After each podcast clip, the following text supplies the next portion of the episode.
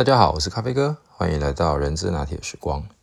今天想要跟大家分享一下我自己过去工作上面，呃，这一段时间以来，呃，如何去提升自己的工作效率的一些习惯跟方法，来给大家做参考。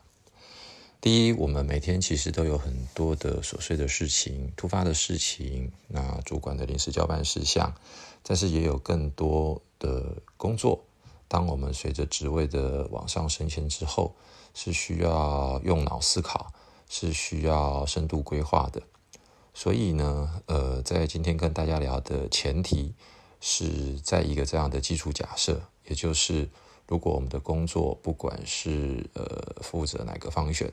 我们可能都有固定的专案，或者是一些重要的事情，必须要花时间思考。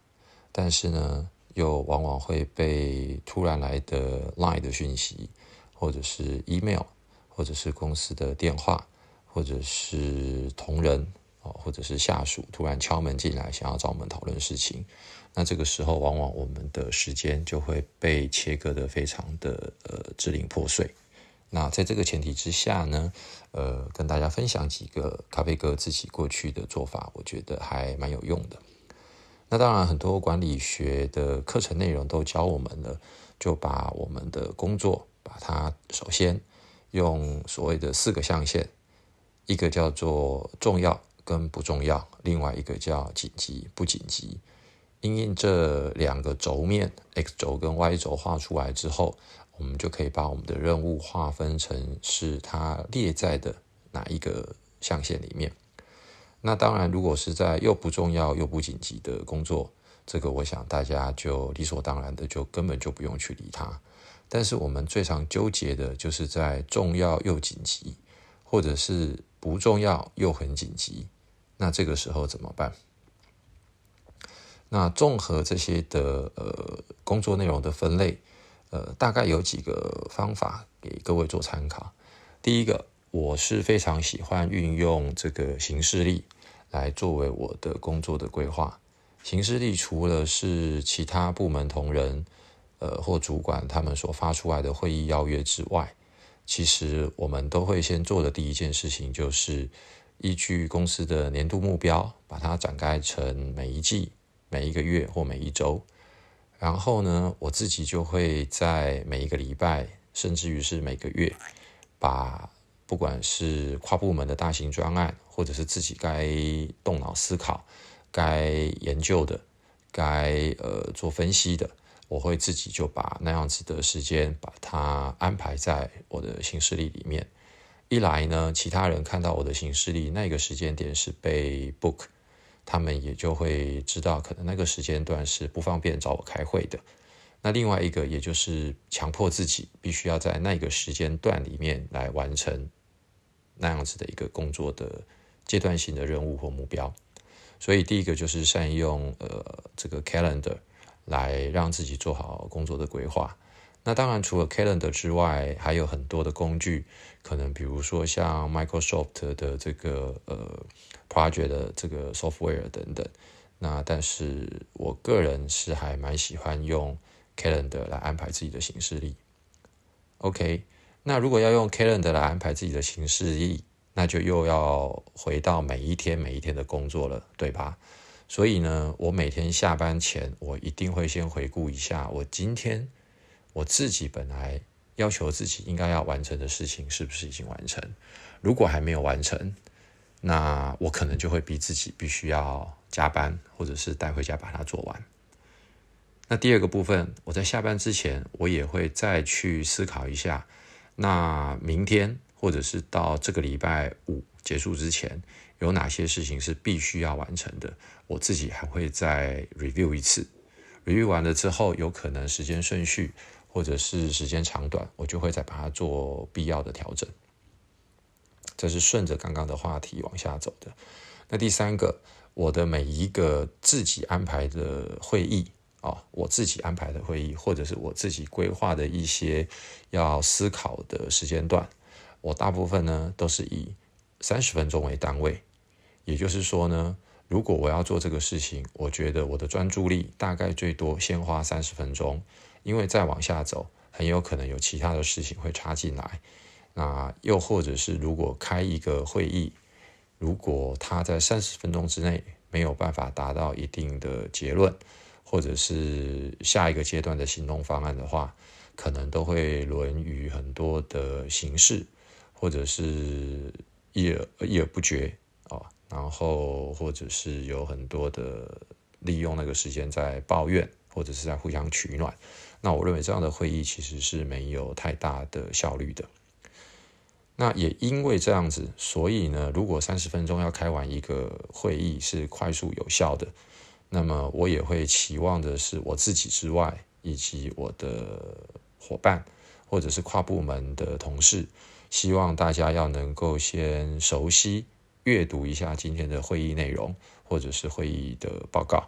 不要在会议里面像流水账一样的去做说明。因为我认为这样子是会比较浪费大家的时间。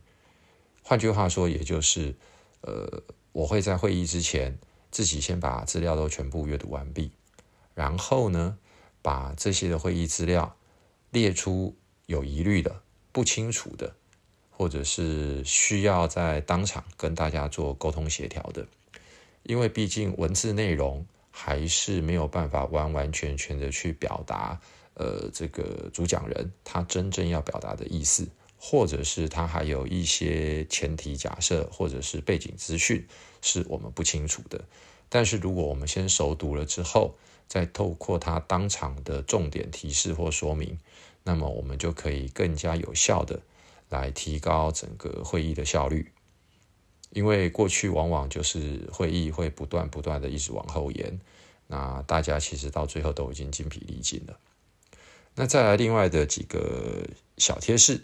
包含的就是在以前我们那个年代是都还是用 email 比较多，所以呢，往往在电脑荧幕面前，呃，规划思考做了一些 PowerPoint 或者是做了一些数据分析，就突然会有 email 嗯就跳出来了。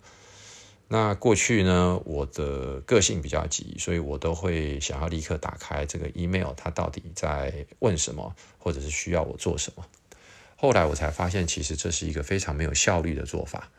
因此到后来，我就规定我自己，每天早上一进办公室的第一件事情是先思考有哪些事情是最重要的，我今天一定得完成之外，然后我会非常快速的先看一下今天的 email 有哪几封的重点是我必须要立刻回复的，也就是在早上可能是八点半到九点的这个时间，我会先做第一次 email 的回复。那有一些 email 的内容，可能我必须要做资讯的收集等等，啊，要花一点时间的，那我就会把它放到我自己下午的另外一个时段。那那个时段，我也会把它安排成大概是三十分钟左右的时间来思考这封 email 该如何的回应，或者是根据 email 对方写出来的内容，我该做哪些准备。而我不会 email 一来我就立刻看，立刻回。所以我大概就是早上八点半到九点，然后中午吃饭前大概就是十二点左右，那再来的话就是下午大概四点以后，那我大概固定就有这三个时段。当然，呃，不可讳言的，回到家的时候吃完晚餐，稍微休息一下，可能本能性的反应就又会再看一下 email，那也在思考一下。但是，呃，咖啡哥的建议就是，我们就养成一个习惯，可能一天固定就是有两到三个时段来看 email，这样子就可以了。那但是现在的话呢，就比较麻烦，因为现在的通讯软体，不管是公司用 Teams Plus，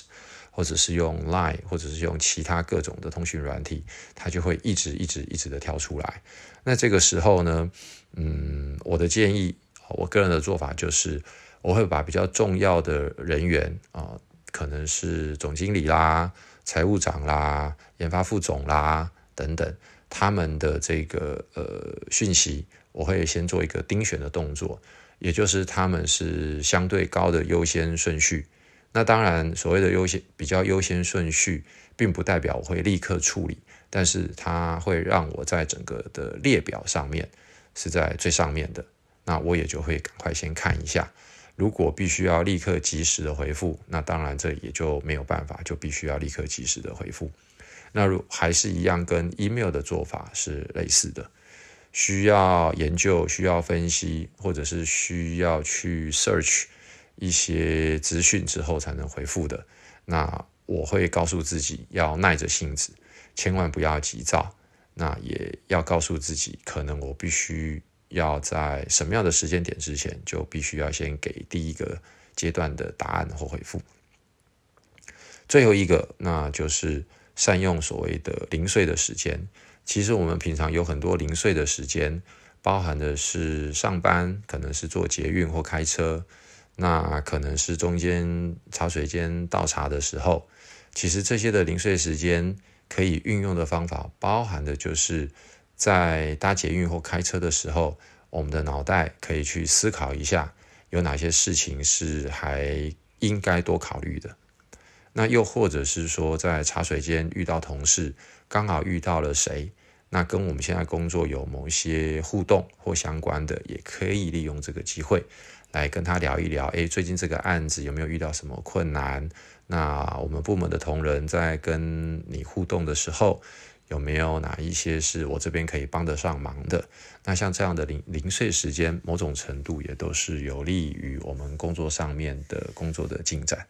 那当然也不是什么东西通通都是跟工作有关嘛，所以同事跟同事之间的一些交流，或者是聊聊天，然后聊一下，那这些其实虽然跟工作无关，但是也是在无形当中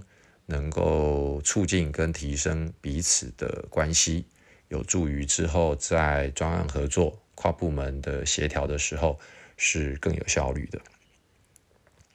那以上呢，大概就是今天咖啡哥想要跟各位分享的几个比较自己觉得还蛮有用的习惯跟方法。那不晓得各位听众朋友，您自己有没有一些觉得也很不错的呢？如果有的，可不可以在我们的留言板或者是在我们的 FB 社团也留下几个您觉得能够让工作效率更好的方法，来跟其他的听众。伙伴们，大家一起分享。好喽，那今天就简单聊到这边，谢谢大家，拜拜。